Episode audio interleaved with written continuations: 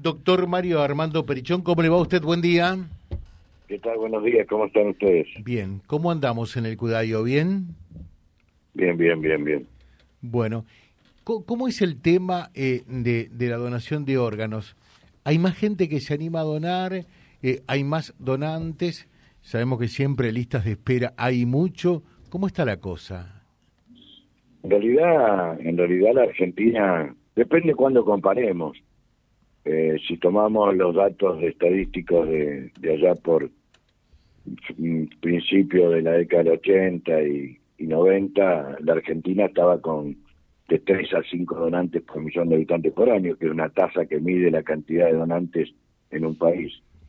Y si la medimos hoy, el año pasado la Argentina terminó con 16.9 donantes por millón de habitantes por año y la provincia de Santa Fe con 20.9.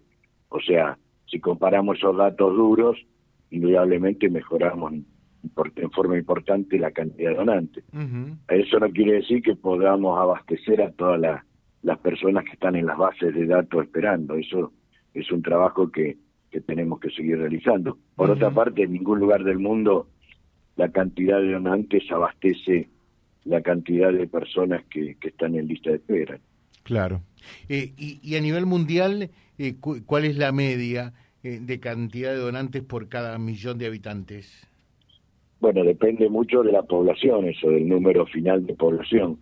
La Argentina, el otro día salió un ranking de, de, países, de 50 países que informaron a Naciones Unidas su tasa de donación del 2022, y la Argentina está en el puesto 18 entre todos los países, sobre todo los países como, como Estados Unidos, España, están muy por encima de nosotros, con la tasa de donantes casi la duplican, o la duplican y un poco más incluso.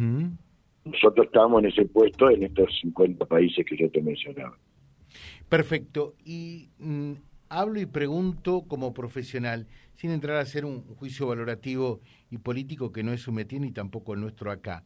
Eh, esto que, que, propone por allí un candidato, concretamente Javier Milei, eh, de la compra y venta de, órganos, ¿ustedes del Cudayo cómo lo ven a esto? ¿Es factible? ¿Es posible? ¿Es un disloque?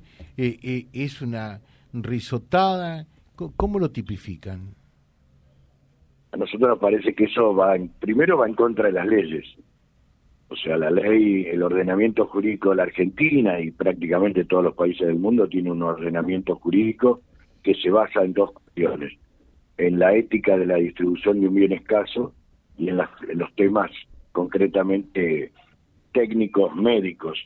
Por lo tanto, creemos que es un disparate eso.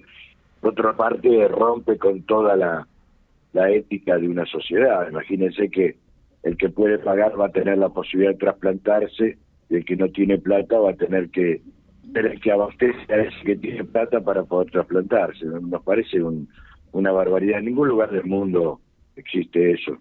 Así que creo que eso a nosotros no nos aporta nada y en general al debate tampoco aporta nada porque genera sospecha, genera genera una serie de, de situaciones en la sociedad que, que tarde o temprano pueden perjudicar a los pacientes que están justamente en esa lista de espera que, que, que va a afectar.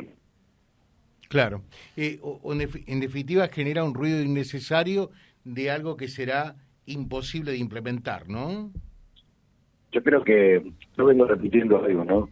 Yo creo que no, no vale todo por un voto. Hay que tener algún límite en esta historia. Eh, nosotros entendemos la política y entendemos que, que la política en una sociedad es algo muy importante, pero tenemos que tener, algunas cosas tienen que ser límites en esto. Porque la verdad que no, no nos parece que por, por ganar algún voto se tiren cosas sin, sin, sin ningún tipo de conocimiento. Él habla de 350.000 mil personas que fallecen en el país año y que podrían abastecer a estos 7.500 pacientes que están en lista espera, pero se olvida, se olvida de algo muy importante, que esos pacientes mueren muchos en la casa, en la calle, hospitales o sanatorios de, de distintos lugares, pero no, muerten, no mueren como hay que morir para ser donante de órganos en el mundo, que son lo que nosotros denominamos la muerte cerebral o muerte encefálica. Y eso lo produce en tres maneras de morir, ¿no? que es el disparo de arma de fuego en el cráneo, el accidente cerebrovascular y el traumatismo cráneo-encefálico severo. Porque estas tres maneras de morir, ¿no? imaginen ustedes, tiene una injuria severísima del sistema nervioso central con indemnidad del resto del cuerpo, porque los órganos necesitamos después que estén bien. Y no tiene que estar la parada cardíaca, porque si la, el corazón se detuvo, la sangre no llega a los órganos y los órganos se destruyen.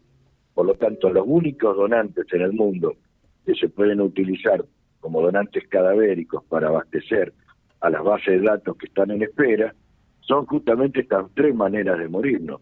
Y son el 1% aproximadamente de las muertes de un hospital de emergencia en un año. Solamente cuatro cada mil fallecidos pueden donar los órganos de esta manera. Entonces también hay un desconocimiento técnico, ¿no?